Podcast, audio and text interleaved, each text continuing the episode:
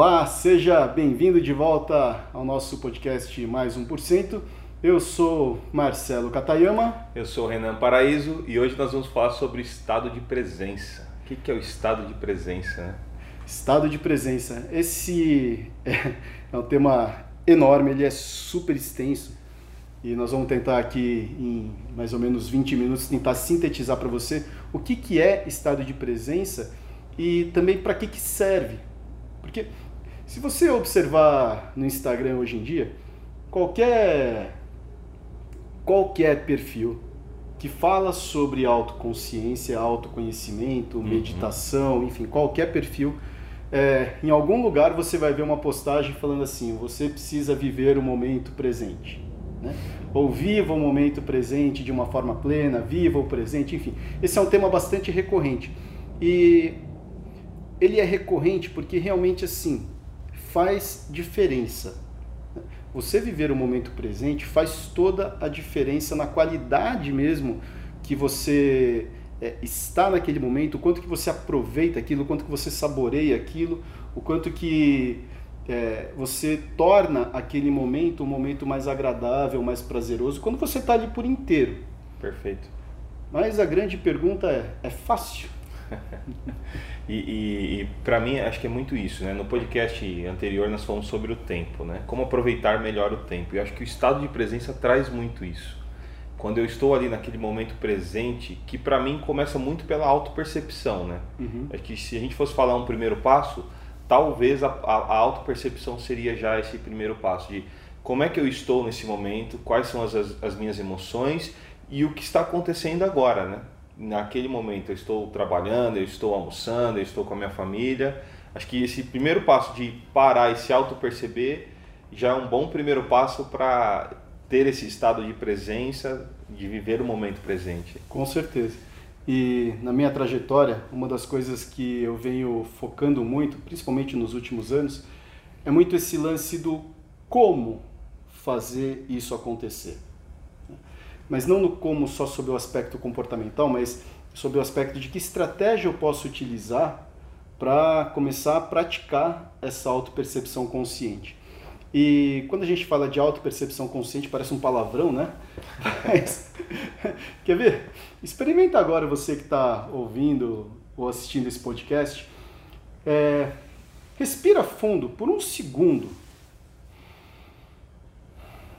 Isso. E usa toda a capacidade do seu cérebro para escanear sensações físicas no seu corpo. Como se você pudesse escanear mesmo assim, da cabeça, do topo da cabeça, assim, do fiozinho da cabeça até a ponta do pé, até o seu dedão do pé. Imagina que você tem um scanner assim que vai passando.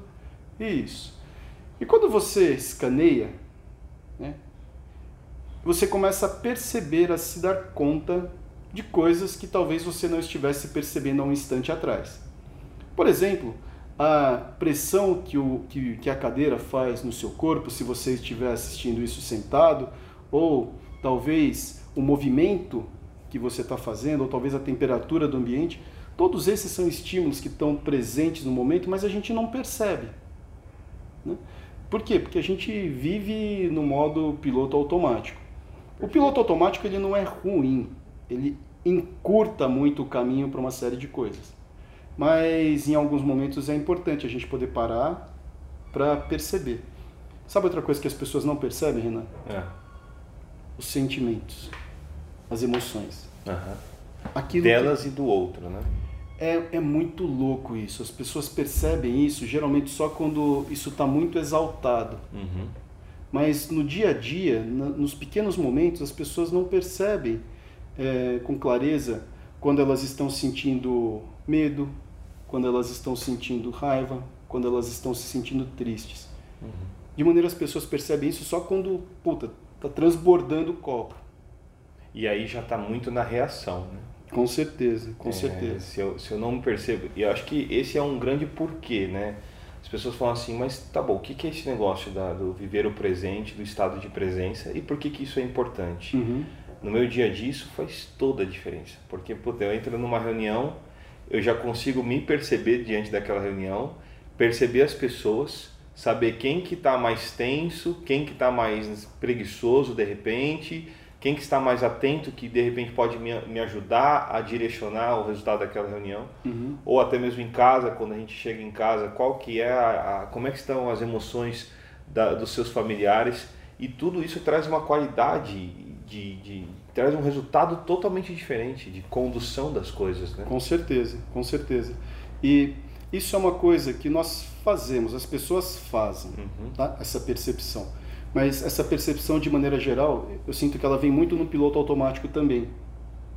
Entende? E por que, que a gente não faz isso de uma forma mais consciente? Primeiro que muita gente nem sabe que isso existe, Sim. que isso é possível. Uhum. né? É, e segundo, que tem, conforme você começa a se perceber melhor, você começa a detectar algumas nuances de uma forma um pouco mais sutil. Mas para isso a gente precisa ter algumas referências, a gente precisa ter mais informação. Um exemplo que eu uso é, por exemplo, quando você está degustando um vinho. Certo. Né? É, tem gente que eu conheço que toma vinho a vida inteira, certo? Mas a pessoa não faz ideia do que, que ela está tomando. Sabe que é vinho. Mas de um vinho de garrafão daqueles de 5 litros e um vinho francês um pouco mais elaborado, ou um italiano um pouco mais elaborado, ou um chileno um pouco mais elaborado, para a pessoa é, aquilo é muito parecido, sabe? Embora, para quem conhece, né, tem uma diferença enorme. Mas o que, que leva né, uma pessoa que toma vinho a vida inteira achar que aquilo é muito parecido e outra que puta, três anos, de três anos para cá começou a, a degustar, começou a experimentar, começou a consegue fazer uma distinção muito grande de sabores e de, de, de, de, de odores. O estado de presença faz muito sentido. É o quanto eu estou colocando de atenção naquilo, Uhum. o quanto que eu estou presente naquilo, né? E o quanto eu estou estudando também sobre o tema. Sabe? É, uma pessoa só vai poder distinguir entre uma uva Cabernet Sauvignon e uma uva, sei lá, Pinot Noir, se em algum momento ela decidir ler sobre aquilo e entender que existe Cabernet Sauvignon, como é que é a uva Cabernet Sauvignon? Como é que é a uva Pinot Noir? Qual é o sabor característico de um vinho Cabernet Sauvignon? Qual é o sabor característico de um vinho Pinot Noir? Entende? Então, se as pessoas não buscam também mais informação sobre isso, né, fica a coisa muito no intangível, muito no ah, eu acho que é igual, acho que é isso, acho que é aquilo. E esse treco do eu acho, cara, E, só que ainda assim, quando ela ela tá ali no momento presente e ela vai apreciar o vinho, ela consegue sentir diferenças. Que nem você falou assim, uma pessoa que não tem tanto conhecimento, mas ela vai tomar vinhos que tem, para quem tem conhecimento, tem uma diferença enorme, né? Mas por mais que ela não tenha conhecimento, se ela tiver num estado de presença, ela se aproxima muito de sentir as diferenças ela talvez não tenha o conhecimento técnico de dizer, ah, isso aqui tem um pouco mais disso, isso aqui tem um pouco mais daquilo. Mas ela vai apreciar aquele vinho de uma maneira diferente quando eu, eu só tomo, né? É, é- e é bem interessante isso que você está colocando, porque como é que funciona o nosso corpo e a nossa mente? tá? Você experimenta o sabor de algo. A sua mente instantaneamente vai querer dar um nome para aquilo. Vai querer classificar aquilo em alguma, em alguma. Vai querer dar um significado para aquilo, vai querer dar um nome. Então, se você é, sabe que nome dar para, para aquilo que você está experimentando, você classifica e guarda na sua memória de uma forma diferente de quando você experimenta e não tem um nome para dar para aquilo. Entende? É, eu não sei se você conhece, já experimentou pitaia. Acho que não. Não. Pitaia é uma fruta que você olha por fora, assim, tem, tem, tem a vermelha, tem uma- um que é um rosa choque tem outro que é um amarelo. Ele é um fruto que vem do cacto, né? É um fruto do cacto. E por dentro, assim, na hora que você corta, né? Ela é, é um meio transparente, assim, com umas sementinhas que parecem sementinhas de kiwi. E aí tem um, um que é um transparente por dentro branco, outros que é transparente por dentro um rosa bem, bem vivo mesmo, assim. E a nossa mente, ela olha para aquilo que está acontecendo e eu tento atribuir um significado, eu tento adivinhar o que, que vai acontecer. primeira vez que eu experimentei pitaia, eu olhei para aquilo e falei assim, nossa, isso aqui lembra um pouco, né, pelo formato da semente, pela, pela translucência ali da, da, da consistência da fruta, eu falei, isso aqui lembra kiwi. E uhum. fui esperando um sabor de kiwi. Cara, você experimenta pitaia, quem já experimentou sabe que não tem gosto de nada. Né? Tem gosto de pitaia, que é gosto de praticamente nada. Assim, o sabor dela é muito sutil, é muito suave, é muito sutil. Não tem nenhum sabor marcante. E para quem nunca experimentou pitaia, vai olhar aquilo e falar assim, cara, isso tem gosto de nada. Mas se eu sei que esse é o gosto da pitaia, então eu falo, isso aqui tem gosto de pitaia. certo? Uhum. Então, a nossa mente precisa de dar nome para as coisas. Se você não consegue dar um nome, eu só sei que você é o Renan porque, cara, eu dei um nome para você. Entende? Se eu não consigo dar um nome para você, eu ia falar assim: ah, esse aqui é o rapaz que usa óculos, que tem a barba. Você classifica de alguma forma. De alguma forma a gente precisa classificar. Então, por isso que estudar sobre autoconhecimento, se eu quero é, estar em estado de presença, entender melhor o que é estado de presença, por isso que estudar é importante. Sabe? É importante você ler, você buscar informações. Esse podcast, por exemplo, é um caminho, uma forma de estudar, uhum. porque a gente está trazendo informação é, e é uma informação que começa a construir na sua mente fala assim, bom, então tem um referen eu começo a construir um referencial. Você começa a integrar aquilo que você vivencia com aquilo que você consome de informação. Isso. Aí vai fazendo mais sentido e eu acho que isso vai abrindo é, campos, vai abrindo possibilidades de você ir além, né? Acho é- Perfeito. É, é, bem por aí. Né? Perfeito. Você, por exemplo, é um cara mais intuitivo, mais sensitivo. Uhum. Né? Então, para você, é, o caminho que faz sentido é deixa eu experimentar e depois eu vou tentar entender esse negócio e dar um nome para isso.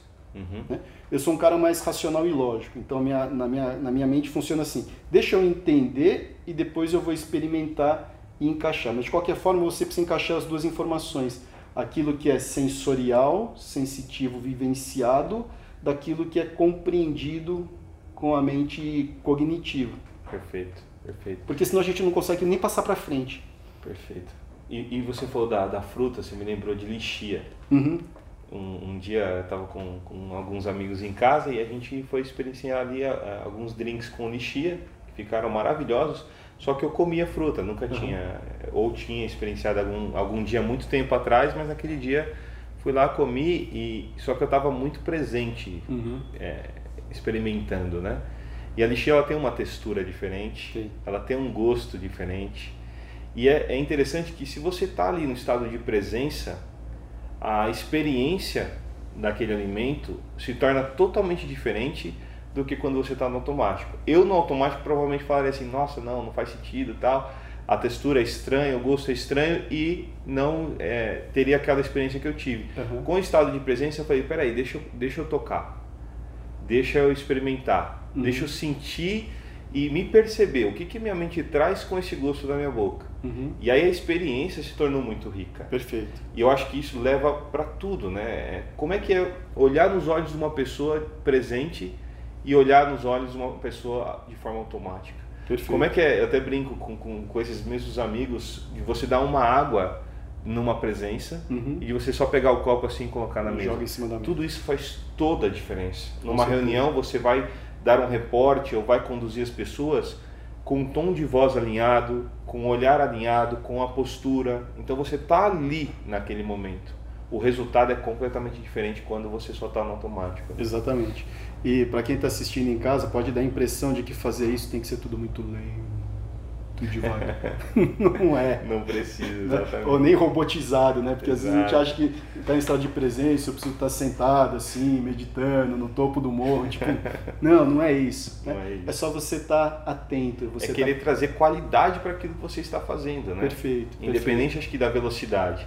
E, e para os que estiverem praticando, treinando, no começo pode até ser um pouco mais devagar, eu vou caprichando um pouco mais nesse copo d'água, eu capricho um pouco mais no olhar, e quanto mais eu vou praticando isso, mais rápido vai ficando trazer esse estado e essa qualidade. Acho que o ponto é qualidade, né? Eu vou trazendo qualidade para aquilo que eu faço. Exatamente, você traz uma qualidade de estar tá por inteiro naquilo que está fazendo. Um jeito bom de treinar estado de presença é, fazendo capricho.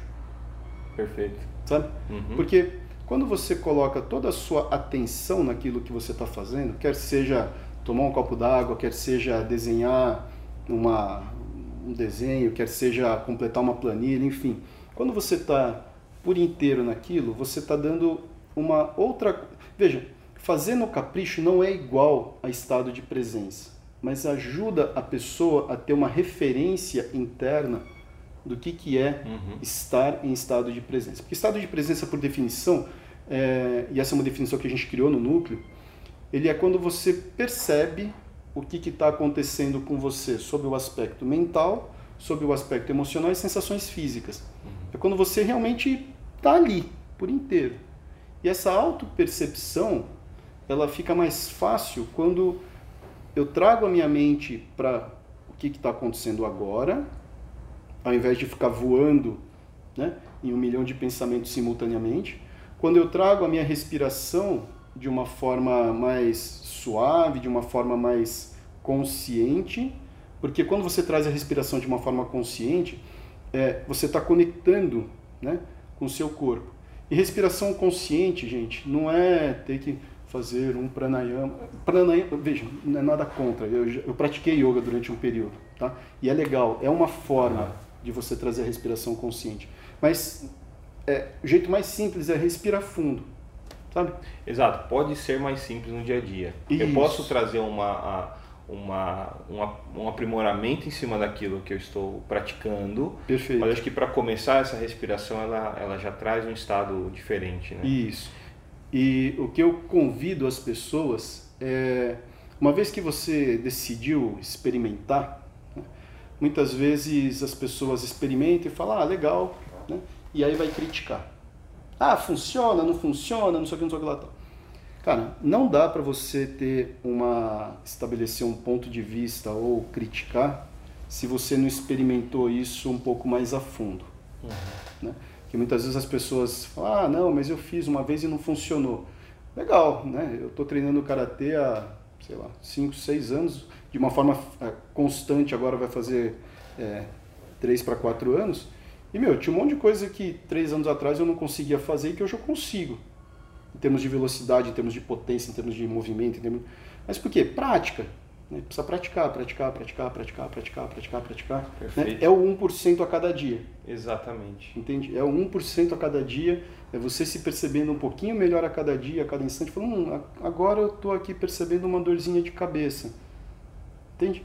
E não ficar brigando com isso. É claro que se a cabeça está doendo, vai tomar um analgésico, vai buscar uma solução. Mas essa percepção consciente que traz você para o momento presente. E eu, eu, tiro, é, tento tirar aquela ansiedade de, de, de, querer ser um Buda já de cara, ou, ou, né, ou ser aquele puto executivo presente. Tira essa, essa ansiedade e vou a esse 1% a cada dia, me percebendo diferente, é, dando esses pequenos passos e observando os resultados. Tenho certeza que você que está ouvindo o podcast, se praticar isso hoje já, e tentar trazer esse estado de presença, essa autopercepção, uma respiração diferente numa reunião, numa conversa, já vai dar outro resultado. Muitas vezes a reunião está tensa ali, a conversa está tensa, experimenta respirar, respirar um pouco mais profundo. Quando a gente já traz a atenção aqui para a respiração, a minha atenção já, já, já não é a mesma.